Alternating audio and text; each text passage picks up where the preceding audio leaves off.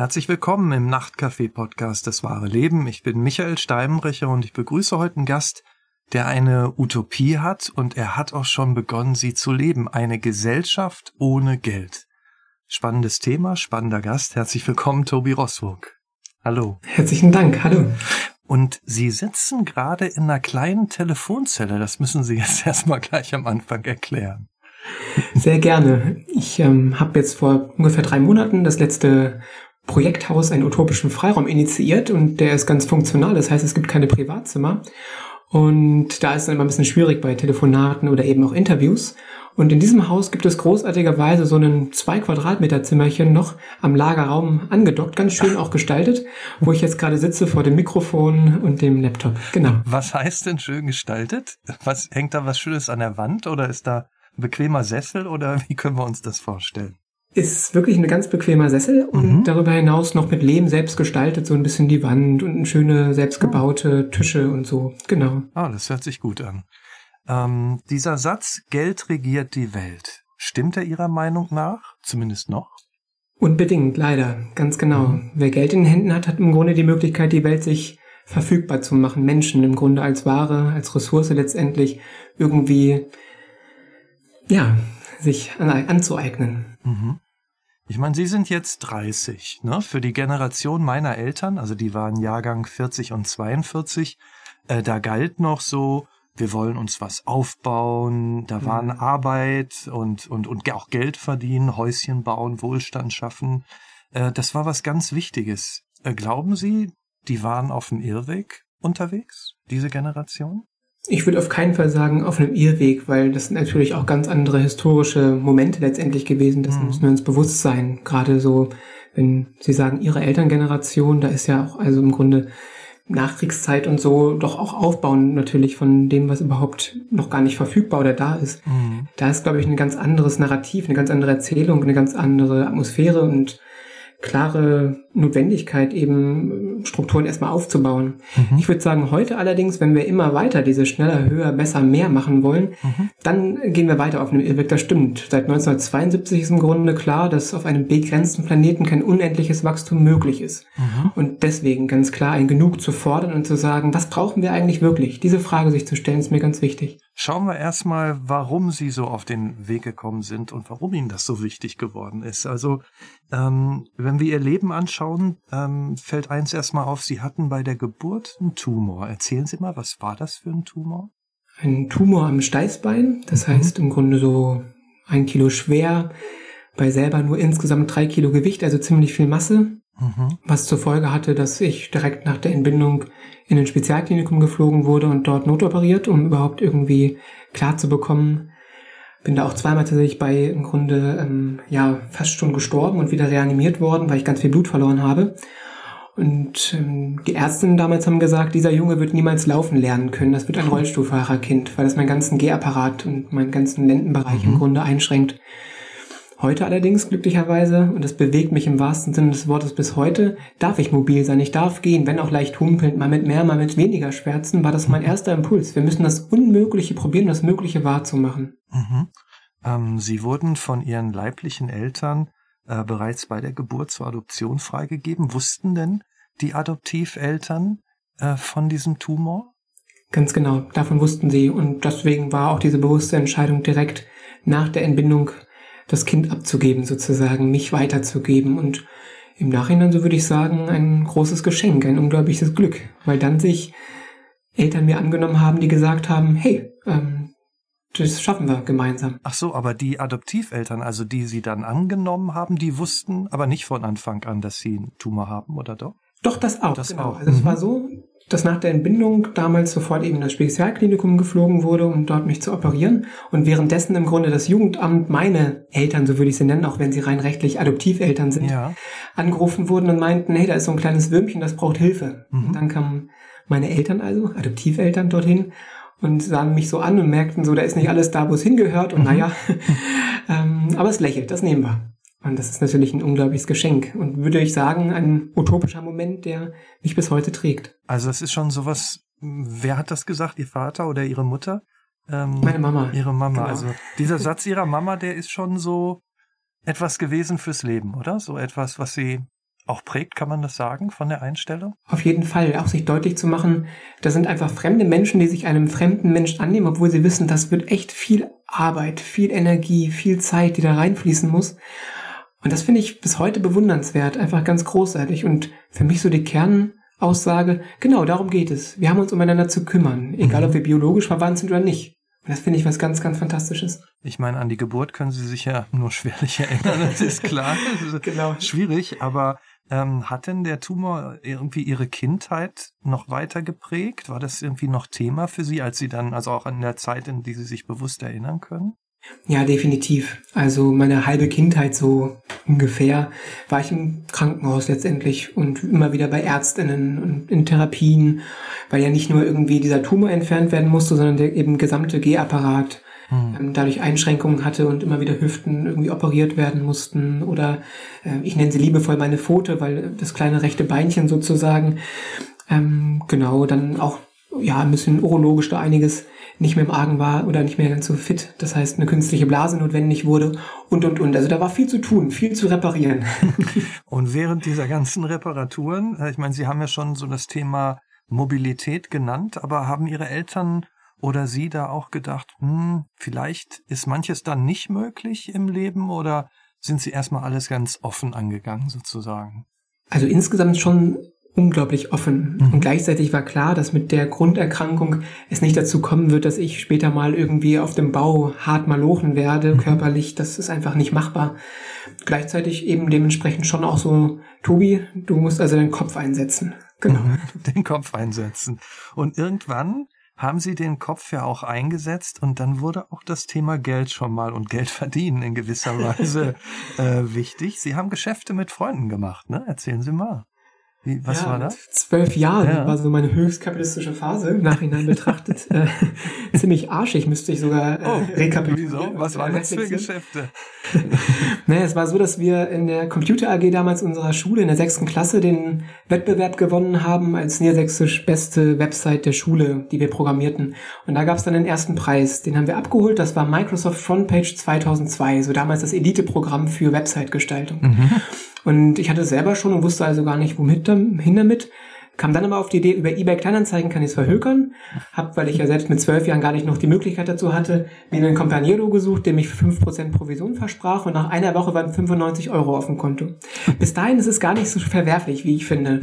Da könnte Mensch jetzt sagen, naja, ich habe halt einfach nachgedacht und das war doch clever und genau, wunderbar. Hab ernst genommen, ne? Du musst ja Geld irgendwie verdienen neben dem Taschengeld, was meine Eltern mir auch früh immer sagten. Mhm. Die Geschichte geht aber weiter und zwar war ich nicht alleine in der AG die wir die Website programmierten, sondern Sascha, Patrick, Miriam und wie sie alle geheißen haben, waren auch noch dort und haben jeweils auch dieses Programm geschenkt bekommen und ich dachte mir, sie bräuchten es nicht.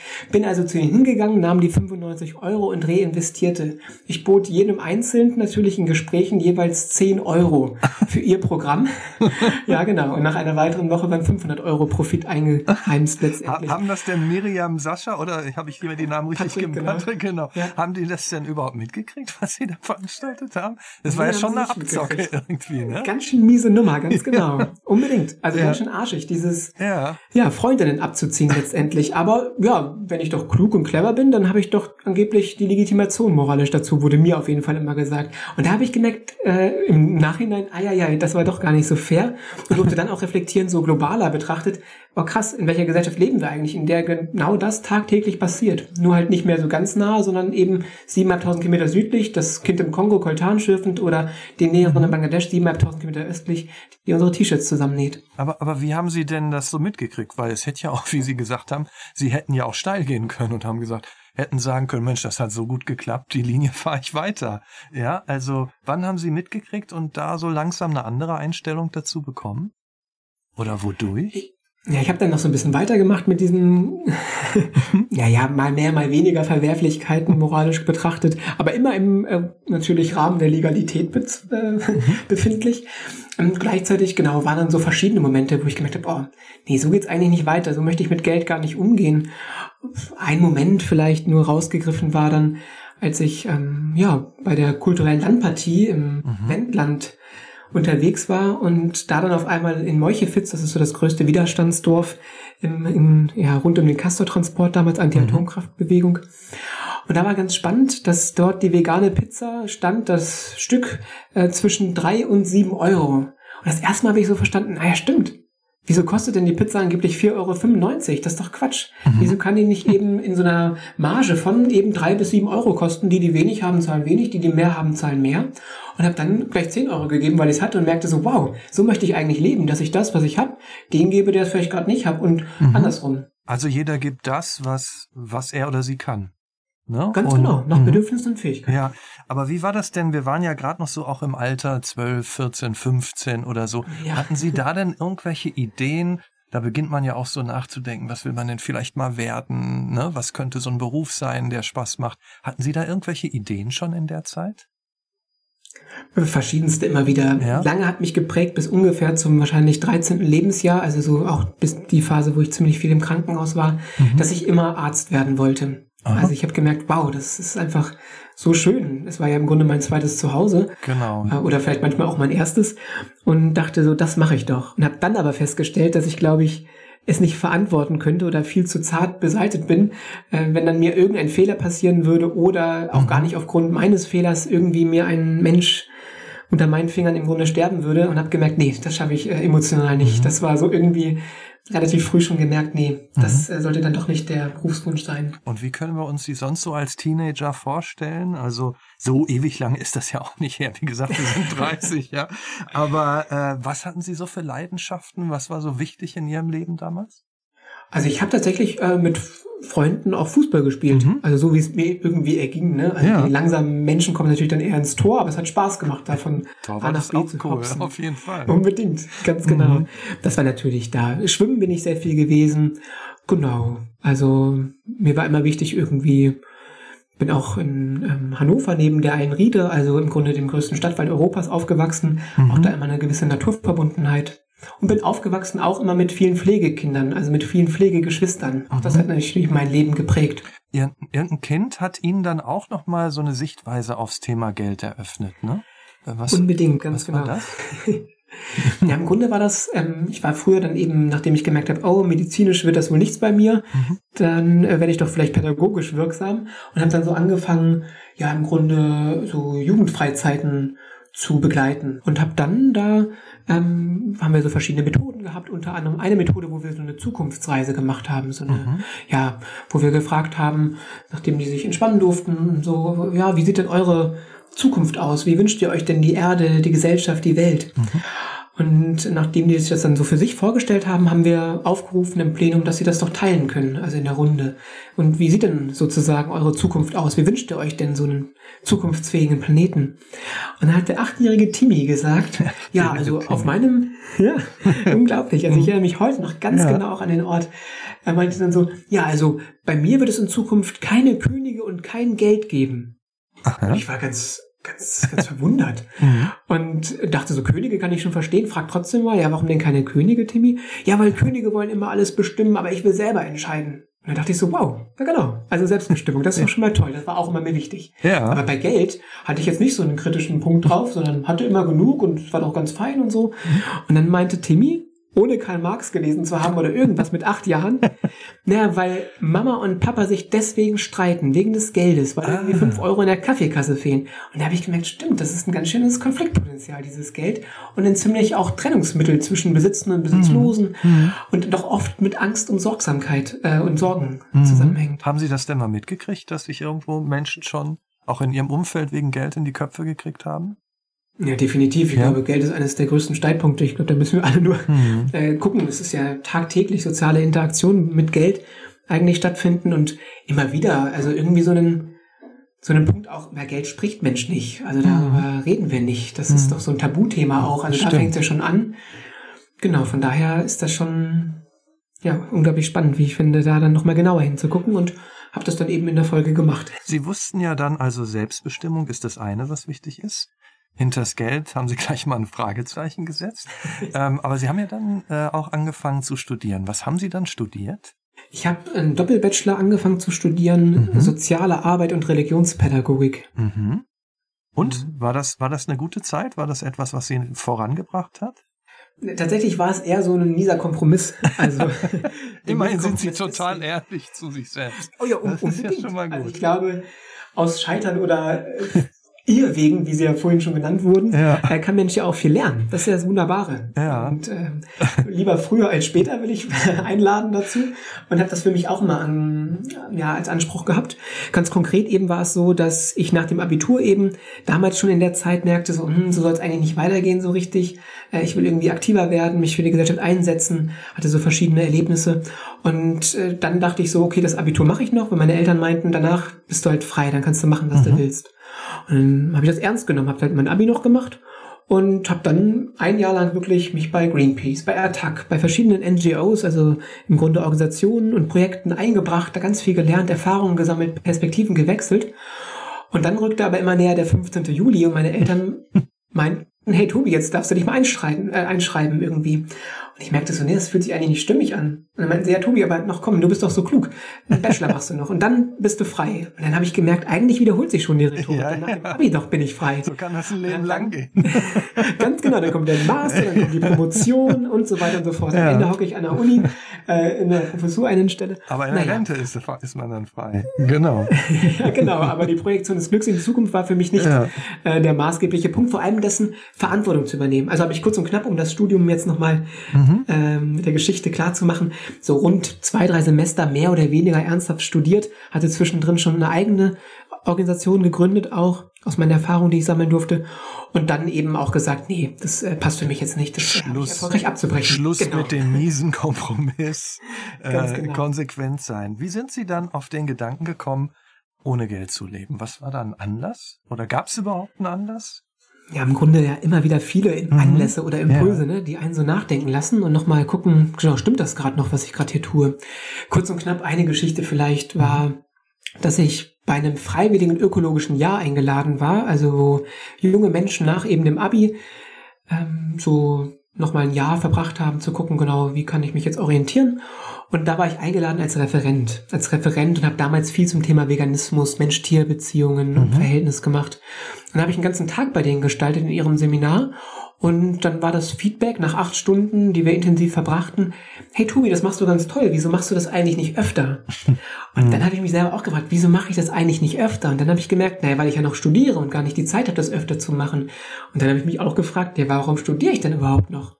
Und habe dann gemerkt, naja, eigentlich studiere ich nur, weil andere das von mir verlangen und weil ich glaube, durch die Bescheinigung, die ich dann bekomme, irgendwann mal etwas zu sein, wo ich dann auch für Geld bekomme und ach, alles umständlich. Und habe dann wirklich einfach so gesagt, naja, aber wenn ich kein Geld brauche, dann kann ich ja jetzt auch schon losreisen und einfach das machen, was ich jetzt schon tue. Nur viel konsequenter, viel öfter, viel ja, besser vielleicht auch. Äh, mich sehr viel mehr darauf konzentrieren, meinen Fokus legen und habe dann tatsächlich entschieden, von letztendlich heute auf morgen in äh, ja, zwei Wochen geht's los. Äh, ich breche mein Studium erfolgreich ab eben und ähm, reise los, verschenke all mein Geld auch und äh, probiere mal das Experiment, dass das, was da sein wird, was ich brauche, da ist und das, was ich geben kann, einfach reingebe. Ich breche mein Studium erfolgreich ab. Das ist auch eine schöne Formulierung. Sie haben sich ja dann auch ähm, äh, die Freiheit genommen, eben frei zu sein. Ähm, was haben Ihre Eltern, die ja gesagt haben, Mensch, der Junge ist so klug, der muss doch was machen, was haben die denn dazu gesagt? Ja, die waren natürlich ein bisschen ängstlich erstmal. Mhm. Also ein bisschen voller Sorge, klar. Also mhm. sie kannten schon, dass ich seit einigen Jahren zu der Zeit vegan war. Das war zwar auch nicht so das Normalste innerhalb der Dorfstruktur, in der wir zu der Zeit lebten oder allgemein auch gesellschaftlich, aber es irgendwie funktioniert. Die Menschen überleben, die vegan sich ernähren, sehen vielleicht manchmal ein bisschen abgemagert aus, aber mhm. es passt schon irgendwie. Insgesamt ähm, das aber irgendwie das ganze Geld zu verschenken und eben auch das Studium, was eine gewisse Sicherheit bringen würde, ähm, das war dann schon noch ja, mal eine andere Nummer. Was war denn da alles da? Was haben Sie denn da alles verschenkt? Nur, dass, dass ich mir das mal so vorstellen kann. Also also im Grunde alles, was ich so an Hab und Gut hatte, alles tatsächlich auch mhm. an Guthaben. Also mein gesamtes Geld verschenkt. Damals mhm. einen großen Teil an die NGO, die ich selber gegründet hatte zu der Zeit und dann aber verließ. Und ein anderer Teil einfach der WG, ähm, weil ich natürlich innerhalb von zwei Wochen mich jetzt äh, aufmache und mein WG-Zimmer sozusagen äh, ihnen zur Verfügung stelle, aber nicht wollte, dass sie dann in Stress kommen, äh, ökonomisch betrachtet. Und deswegen auch die natürlich ein bisschen was bekamen. Aber dieses geldfrei Leben, ich meine, das ist ja jetzt auch ja. das Spannende. Was, was heißt das denn? Wie, was haben Sie gemacht? Wie haben Sie gelebt? Wo haben Sie geschlafen? Was haben Sie gegessen? Alles ja so Ganz spannende genau. Fragen. Legen Sie mal los. Ja, also vielleicht vorweggeschickt ist einfach die Idee, Vorhandenes sinnvoll zu nutzen. Mhm. Also es gibt im Grunde alles im Überfluss. Wir leben in einer unglaublichen Wegwerfgesellschaft. Und mir war wichtig, dass ich zwar irgendwie das Privileg hatte, so leben zu können, aber klar auch war, das ist ein Prozess und von heute auf morgen kann ich das vielleicht so ganz konsequent und eigentlich auch dogmatisch tun, aber von heute auf morgen für alle natürlich nicht. Äh, für mich aber ein schönes Experiment und auf irgendwas hinzuweisen. Ganz konkret also, äh, Essen war gerade angesprochen. Wie wurde ich ja. satt? Natürlich habe ich Hunger. ähm, äh, da können wir uns anschauen, alleine in Deutschland pro Tag, pro Filiale, also Lebensmittelgeschäft, werden durchschnittlich an genießbaren Lebensmitteln 45 Kilogramm weggeworfen. 45 Kilogramm, die ich alleine gar nicht essen kann und dann weiterverteile. Und wie bin ich da rangekommen? Naja, entweder über das illegalisierte Containern, also das irgendwie herausnehmen äh, bei den Supermarkttonnen hinter den Höfen meistens, der Supermärkte mhm. eben, ähm, wo noch wunderbar Genießbares drin ist, oder weil wir zu der Zeit mehr Wertschätzung und Achtsamkeit für Lebensmittel schaffen wollten, haben wir Foodsharing initiiert. Also Foodsharing als die Bewegung, die mittlerweile ja auch viele Menschen kennen, mhm. wo wir sagen, Lebensmittel gehören in den Magen und nicht in die Tonne. Und da mittlerweile mit über ja, 70.000 Menschen bei über 5.000 Unternehmen kooperativ eben diese 45 Kilogramm pro Tag abholen und dann weiterverteilen. Also Essen war gar kein Problem tatsächlich. Ich habe sogar in den äh, zweieinhalb Jahren, die ich das so leben konnte, so konsequent äh, drei Kilo zugenommen, weil es echt anstrengend war, gegen diese ganze Verschwendung anzuessen. Also Essen war kein Problem. Jetzt, äh, wo haben Sie geschlafen? Auch da? Schlafen immer da, wo ich gerade eingeladen war. Mhm. Also ich hatte damals dann tatsächlich auch mein Pensum an Vorträgen ziemlich erhöht. Also ich habe dann so rund 100 Vorträge im Jahr gegeben und war dann also jeden dritten, vierten Tag woanders, spätestens, und hatte dann meistens da irgendwie also eine Isomatte aufgeschlagen. Hatten Sie also immer Isomatte dabei und immer geguckt, wo Sie, aber Sie waren im Prinzip obdachlos, kann man so sagen, oder? Im Grunde ja, ich hatte keinen mhm. festen Wohnsitz, ganz genau, ja. Ja. Und, und wie sind Sie dann rumgereist? Rumgereist über den Daumen an meiner Hand, also mhm. übers Trampen. Per Anhalter habe ich dann mich von Raststätte zu Raststätte, von wo auch immer letztendlich von A nach B bewegt, ganz genau. Sie sagen, und dabei schöne Erfahrungen gemacht. Ja, inwiefern? Also auch gute Leute kennengelernt. Und, ja, unbedingt. Mhm. Und vor allem ja Menschen, die ich vielleicht gar nicht so oft in meiner Lebensrealität, in meinem Alltag begegnen würde, weil mich dann schon auch viele Menschen in doch eher Edelkarossen äh, mitgenommen haben. Ich erinnere mich mhm. noch sehr präsent auf einer Fahrt von Mainz nach Dresden einen Porsche Cayenne-Fahrer. Mhm. Und der hat mich ja dann ja, zwei, drei, vier Stunden mitgenommen. Und nachdem ich ihm kurz so erzählte, was ich so mache, meinte er, oh, da sind wir ja ganz schön gegensätzlich. Also ja, ja, erstmal ja, ne? Er meinte dann so, ich so der Ultrakapitalist und du so das arme Schwein. und dann meinte ich, naja, finanziell mag das wohl hinkommen. Innerlich können wir nochmal drüber nachreden. Reichtum denke, ist vielleicht was ganz anderes. Ne? Ganz genau, mhm. das war so auch mein Punkt. Und ja. ähm, spannend war aber vor allem, und was mir bis heute auch Hoffnung gibt in einer gewissen Art und Weise, dass wir natürlich sehr viel tiefer über die Philosophie sprechen könnten, über diese Utopie, über die Ideen, auch die Sehnsüchte bei ihm. Mhm. Und dann meinte er auf einmal, Tobi, wenn ich dir so zuhöre, dann erinnere mich das an Kindheitstage und Kindheitsträume. Auch ich hatte ganz andere Visionen von meinem Leben, aber irgendwas hat mich dazu gebracht, dann doch jetzt irgendwann mein Haben und mein Sein irgendwie zusammenzupacken und zu sagen, ich bin erst was, wenn ich zwei Porsche Cayennes, drei Häuser, fünf Firmenanteile oder, oder, oder habe. Aber glücklich macht mich das eigentlich nicht. Und das fand ich super spannend und mir ein großes Geschenk, solche Begegnungen haben zu dürfen. Da, da sehe ich jetzt so einen Spielfilm vor mir, ne? Das fängt an mit den Trampen, diese Fahrt, Aussteigen, Raststätte und am Ende irgendwo, keine Ahnung, am Meer und beide haben sich verändert. ja, ja, das ist eine gute Geschichte. Ähm, also Sie haben ja gesagt, es ist nicht für jeden vielleicht, ne? Also so, mhm. ähm, das ist, braucht man dazu auch, ich sag mal, einfach das Talent, auch auf andere zuzugehen und, und auch offen zu sein für Gelegenheiten. Ich meine, irgendwie müssen Sie die Leute ja auch ansprechen, ob sie übernachten können und so. Sie sind ja, wenn ich das so mitkriege, einfach auch einer, der, der auf Leute zugehen kann, oder?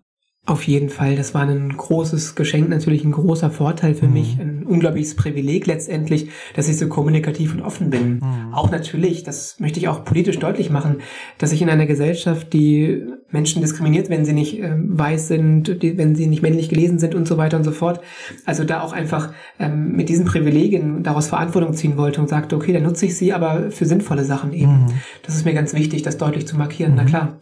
Hatten Sie denn irgendwann mal das Gefühl, dass Sie auch was verlieren können? Also war es irgendwann dieses Experiment auch mal nicht witzig? Also, dass sie dachten, hm, jetzt komme ich hier an irgendeine Grenze für mich selbst?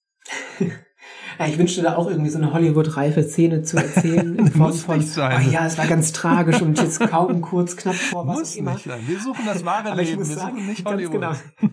Aber ich muss sagen, ich hatte unverschämt viel Glück einfach, Ja. dass es immer äh, wunderbar sich ergab. Also das, ja, kann ich im Nachhinein auch gar nicht Ja, und egal, was Sie erleben erklären. bei, bei Vorträgen, konnten Sie es ja wieder erzählen. Also insofern, irgendwas raus sollte ja auf jeden Fall gekommen sein. Das wussten Sie ja, Ja. eigentlich auch schon, ne?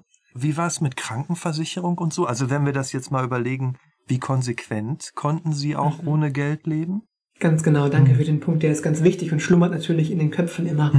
Ganz konkret ähm, hatte ich noch das Privileg, in der Familienkasse einfach so drin zu sein, weil ich noch jung genug war, um dann eben mitversichert zu sein in der Familienkasse. Das ist sozusagen die Möglichkeit gewesen, auch zweieinhalb Jahre das so zu leben. Nach zweieinhalb Jahren aber dann eben klopfte die Krankenversicherung an und meinte, lieber Tobi, jetzt kannst du dich auch selber versichern. Und dann habe ich das halt gemacht und seitdem nutze ich auch wieder Geld. Bin ich Mhm. nicht mehr ganz äh, dogmatisch geldfrei, sondern ich würde es heute nennen geldfreier unterwegs und versuche immer noch andere Wege damit zu finden. Wie war denn so diese Umstellung dann nach zweieinhalb Oh ja. Jahren auf einmal wieder Geld in der Hand zu haben? Ich würde sagen, es war eine viel schwierigere Umstellung als andersrum. Tatsächlich. Mhm. Ja, ne, unbedingt. Also konkret einfach war es so, dass ich schon jährlich eben 100 Vorträge gab und immer, wenn ich was angeboten bekommen habe an Geld, gesagt habe, nein, das möchte ich nicht. Herzlichsten Dank, ich brauche es nicht. Ich erinnere mich noch auch vielleicht kurz, wenn die Geschichte erlaubt sei, Immer. ähm, an, an einen Professor in Bamberg, der mich einlud damals und meinte, ja, Tobi, schnack auch mal hier eine halbe Stunde zu dem Thema. Und dann war ich fertig und er meinte, ja, jetzt kriegst du auch deine 200 Euro wie alle anderen. Und dann meinte ich so, ja, ist lieb, aber ich möchte das nicht.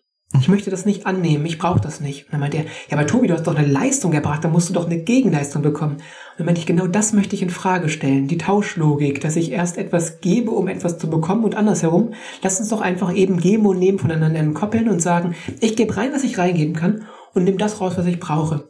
Einfach so. Also die das kulturelle war- Landpartie sozusagen, das Erlebnis von damals so ein bisschen. Mhm. Exakt, ganz Ja. genau. Da Mhm. trifft es sich dann wieder. Ja. Und der utopische Spirit rückblickend mit der Geburt zu sagen, das ist doch möglich, warum denn nicht? Auch wenn es Genau. eine utopische Spinnerei sein mag. Ja. Kurz und knapp eben ist es so, dass ähm, ja ich da ähm, schon eine Schwierigkeit hatte, auf einmal wieder mit Geld mich ähm, zu organisieren.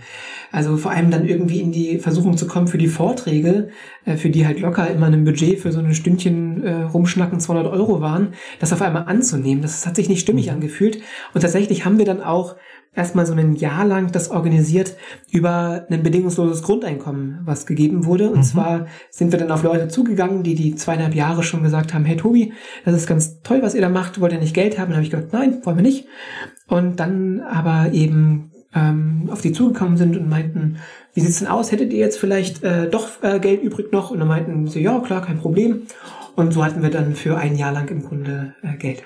Ich meine, das eine ist ja so das persönliche Leben, ne? das sie hatten und diese Erfahrung über die Jahre, das, das nimmt ihnen ja keiner mehr. Ähm, Ja. ähm, das andere ist natürlich, was steckt ähm, eine Ebene tiefer noch an Idee dahinter. Also Mhm. ähm, welche Utopie, Sie haben ja gesagt, irgendwie, Sie sind ja auch aufgewachsen mit diesem utopischen Gedanken, dass alles irgendwie möglich ist. Also Mhm. ähm, welcher Gedanke steckt denn dahinter? Denken Sie schon an eine Gesellschaft, in der Geld eben insgesamt, ich will nicht sagen keine Rolle vielleicht, aber eine deutlich geringere Rolle spielt?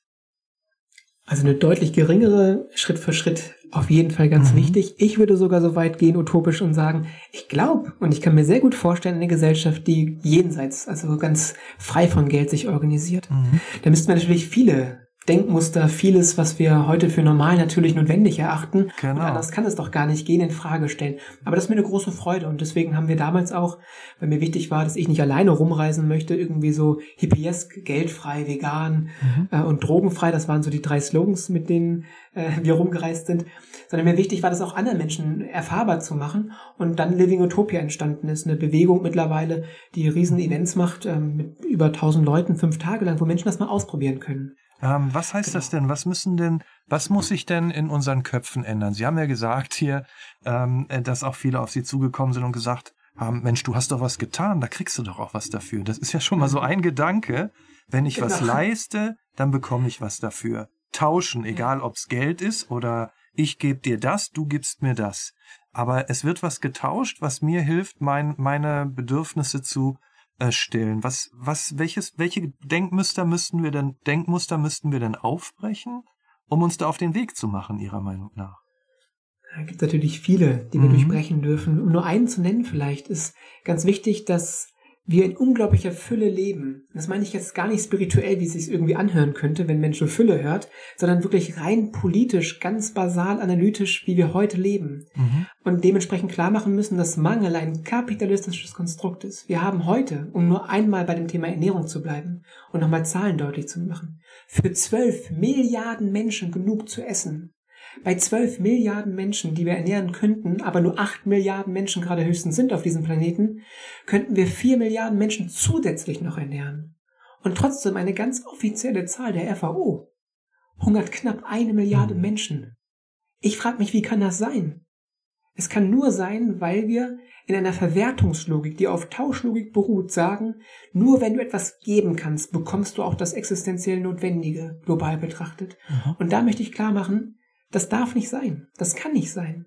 Dass wir nur zahlungskräftige Bedürfnisse erfüllen und die Bedürfnisse, die auch da sind und genauso wichtig, nicht erfüllen, wenn eben kein Geld oder anderes Tauschmittel zur Verfügung mhm. steht. Deswegen diesen Gedanken aufzubrechen ganz wichtig ist und anzuerkennen, dass genug für alle da ist. Sie hatten ja diesen, diesen Porsche Fahrer als Erfahrung.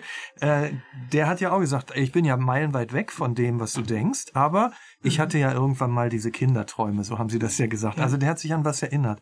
Wie oft stoßen sie aber auch vor eine Mauer, wo jetzt keine Kindheitserinnerungen oder sowas da sind, sondern die einfach sagen, oh Mann, das ist doch einfach irgendwie Spinnerei, Geld hat's immer gegeben, äh, das ist okay, das Recht der Jugend, aber äh, das ist weit weg von jeder Realität. Wie oft kriegen Sie sowas mit?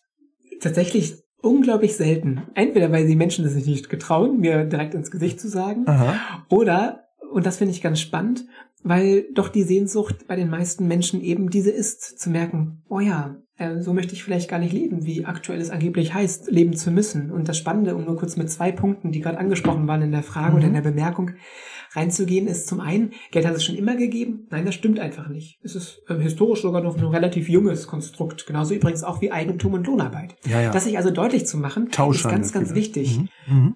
Ja, auch noch da zu sehen, mhm. dass auch wir nicht immer tauschten, sondern es ganz andere Arten und Weisen gab, sich zu organisieren. Aber da können wir in, in, in einem Spielfilm nochmal genauer drauf eingehen. genau. Ähm, und der andere Punkt, das ist natürlich ein Punkt gewesen, mit dem ich auch immer viel zu kämpfen hatte, auch in Jugendtagen tatsächlich. Und zwar der Punkt, ja, ja, Tobi, du wirst noch erwachsen. Dein jugendlicher Idealismus ja, ja. sozusagen wird noch so. dem Pragmatismus weichen, wenn du erwachsen bist. Da steckt natürlich so eine gewisse Arroganz des Alters auch dahinter, oder? Ja, aber auch vielleicht eine Erfahrung, die möchte ich gar nicht abstreiten, mhm. dass schon dieser Spruch, da ist was dran. Wer bis 30 äh, oder wer äh, bis 30 keine Marxistin ist, hat kein Herz. Wer ab 30 noch Marxistin ist, genau. hat keinen Verstand. Genau. Also ich finde, da ist viel dran durchaus, ja. weil Sie sind 30. es ist gerade der Wendepunkt. Genau. Mal gucken, wenn wir uns nächstes Jahr wieder sprechen, ob ich sage, ja, genau. ist geil und wunderbar und ich hab's und das ist doch toll. Wir verabreden uns jetzt schon. ausgebeutet werden. ich habe mir persönlich viele Punkte gemacht, dass ich gar nicht erst in diese Logik mehr verfallen kann. Ich mhm. lebe in der gemeinsamen Ökonomie, teile mir also das Geld, sage also gar nicht, das ist mein Geld, wenn ich welches nutze und, und, und. Das äh, hilft mir sozusagen gar nicht erst bequem und sesshaft und äh, pragmatisch mehr zu werden. Mhm. Ähm, kurz und knapp also, ja, ich ähm, begegne ab und zu solchen Menschen und äh, bin auch ganz äh, begeistert immer wieder, ähm, wenn ich mit denen in Interaktion gehen kann. Wenn es manchmal emotional zwar zu heikel wird, ist das dann nicht mehr so ganz einfach möglich. Ähm, auf der Seite der Person, die sich dann irgendwie angegriffen fühlt, weil mhm. sie merkt, ah, wenn das stimmt, was Tobi da sagt, dann habe ich ja mein ganzes Leben verlebt. Und das will ich aber nicht sagen. Das ja, ist mir ganz wichtig, sondern einfach stimmt, einladen. Ja. Lass uns gucken, wie geht's vielleicht weiter und anders. Und das ist mir der entscheidende Punkt an der Stelle. Und ich mache wirklich gerade bei den Big Playern, ich bin bei VW eingeladen worden, bei Daimler, bei der Pensionskasse für die deutsche Wirtschaft mhm. und, und, und, dass ich da immer mehr Menschen treffe, die innerhalb der Strukturen, innerhalb der Systematik total drin sind, aber diese Sehnsucht unglaublich spüren, auch bei der mhm. Bundesbank. Also es ist eine große Freude. Mhm. Erzählen Sie mal, wie leben Sie denn aktuell? Wo, wo sind Sie zu Hause? Ja, Geld spielt eine gewisse Rolle, ähm, aber Sie haben gesagt, weniger. In welcher Form leben Sie? Mit welchen Menschen leben Sie? Holen Sie uns mal rein oder holen Sie mich mal rein in Ihr Leben.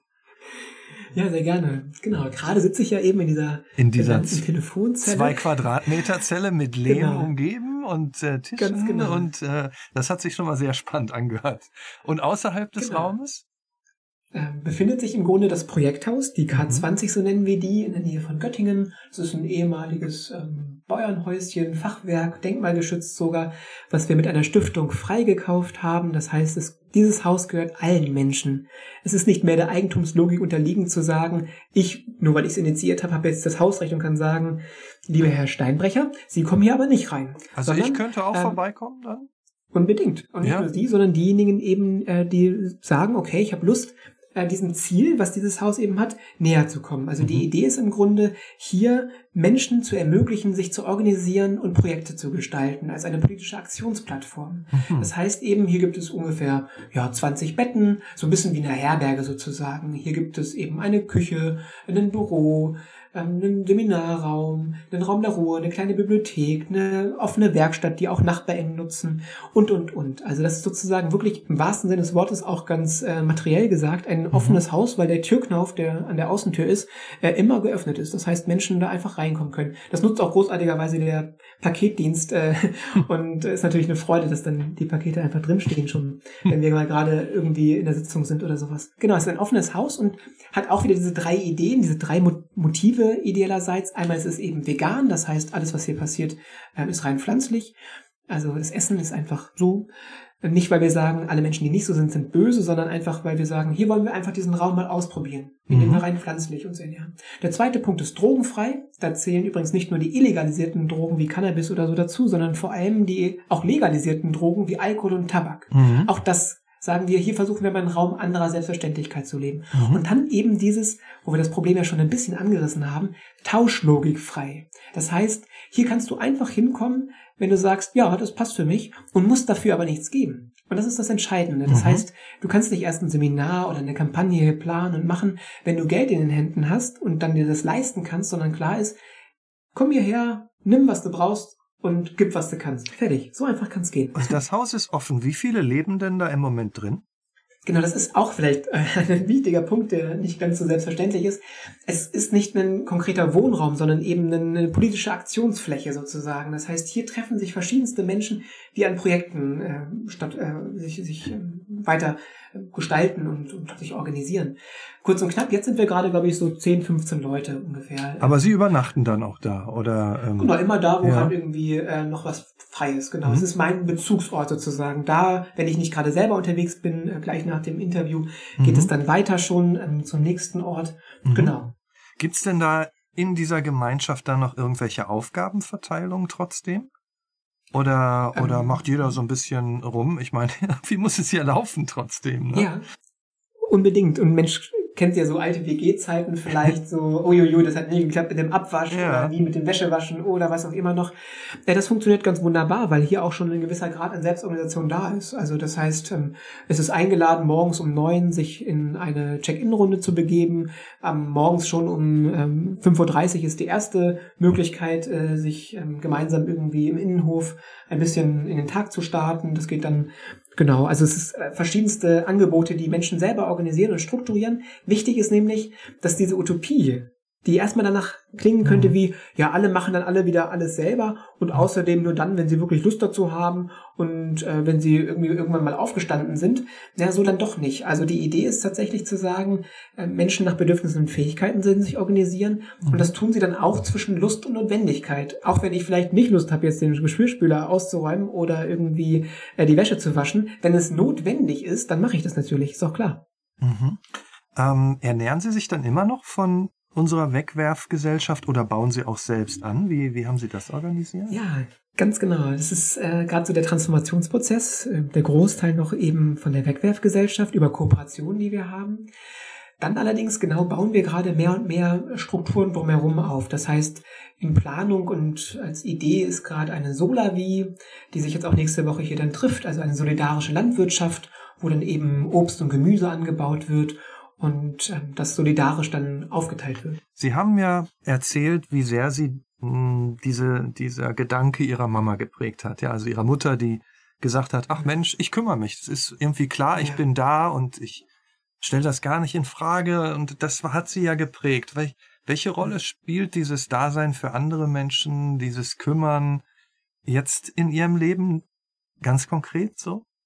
Ja, im Grunde ist das mir was ganz, ganz Wichtiges. Dieses, ähm, wir sind füreinander da, wir haben uns umeinander zu kümmern und äh, Vereinbarungen zu schaffen, zu sagen, okay, jetzt beziehen wir uns aufeinander und das jenseits eben irgendeiner biologischen oder wie auch immer Verbandelung, das kann natürlich auch noch sein, aber eben zu sagen, ja, wir wollen jetzt irgendwie die Projekte, diesen Lebensweg gemeinsam gehen und und da ist sich umeinander zu kümmern etwas ganz Entscheidendes. Also wir könnten es auch Care-Tätigkeiten nennen, also alles, mhm. was heute marginalisiert wird in unserer Gesellschaft, das Pflegen, das Füreinander Dasein, das Umeinander kümmern eben.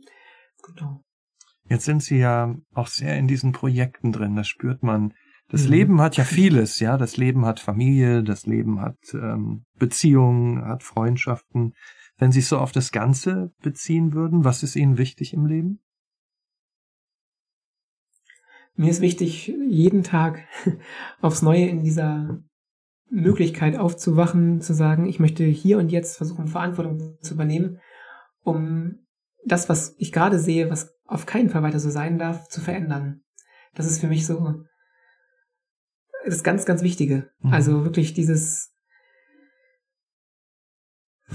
jeden Tag dafür sorgen, mit all meiner Energie, mit all meiner Motivation, mhm. mit all dem, was mir zur Verfügung steht, die gesellschaftlichen Verhältnisse zu verändern, weil wir systematisch auf Kosten anderer leben. Mhm. Das zu verändern ist mir, was mein Leben durchzieht. Zu mhm. sagen, nein, ich habe so viel Glück gehabt in meinem Leben und ich möchte nicht warten, bis ich irgendwann vielleicht mich mal ehrenamtlich engagiere in der Rente, weil ich dann Zeit habe dafür, sondern hier und jetzt alles dafür zu tun, dass wir in einer herrschaftsfreien Welt leben. Und, und wenn andere sagen, ich will auch Verantwortung übernehmen, was könnten so erste kleine Schritte sein? Hm, ja. Auch, auch für einen Porsche-Fahrer oder für wen auch immer? ja, meine drei Tippsliste ist immer der erste Tipp, sich Fragen stellen. Also, was brauche ich eigentlich wirklich? So die Frage nach der Suffizienz, nach der Genügsamkeit. Und wenn ich schon mal merke, ah, das brauche ich alles gar nicht, das und das und das und das vielleicht auch nicht, dann werde ich ja schon mal eben wirklich sehr viel geldbefreiter unterwegs sein können. Und dann kann ich gucken, ah, was möchte ich eigentlich wirklich tun? Also, was möchte ich eigentlich wirklich beitragen? So ein bisschen auch die Frage, die im bedingungslosen Grundeinkommen steckt. Mhm. Wenn meine Existenz gesichert ist, ohne tätig sein zu müssen, sozusagen, nicht an Arbeit gekoppelt, dann habe ich die Möglichkeit zu fragen, was würde ich tun, wenn Geld keine Rolle spielt? Und wenn ich die beantworten kann, sehe ich, wo ich intrinsisch motiviert Lust habe, etwas beizutragen, mein Talent, mein Potenzial, wie auch immer, mhm. beizutragen. Und der dritte Punkt dieser drei Tippsliste ist, glaube niemals einer drei Tippsliste von irgendwelchen Menschen, die glauben, verstanden zu haben, was für tolle Tipps sie jetzt ja. hier äh, verlautbaren lassen können, sondern sei kritisch, hinterfrage alles und ja, bleib achtsam. Ja. Da waren noch viele Hirnstupser dabei, die gesagt haben. Vielen Dank, Tobias Rosburg. Und äh, ja, vielleicht verabreden wir uns wirklich, ne? So alle zwei, drei Jahre können wir doch sprechen und gucken, wo sie stehen. Also ich würde ich würde mich auch drüber freuen. Dann steht die Verabredung, okay? Klasse, sehr gerne. Bin auf jeden Fall gespannt, wie es mit Ihnen weitergeht, mit den Projekten weitergeht. Danke auch an Sie alle fürs Zuhören. Empfehlen Sie unseren Nachtcafé-Podcast Das wahre Leben gerne weiter. Ich bin Michael Steinbrecher. Wir hören uns.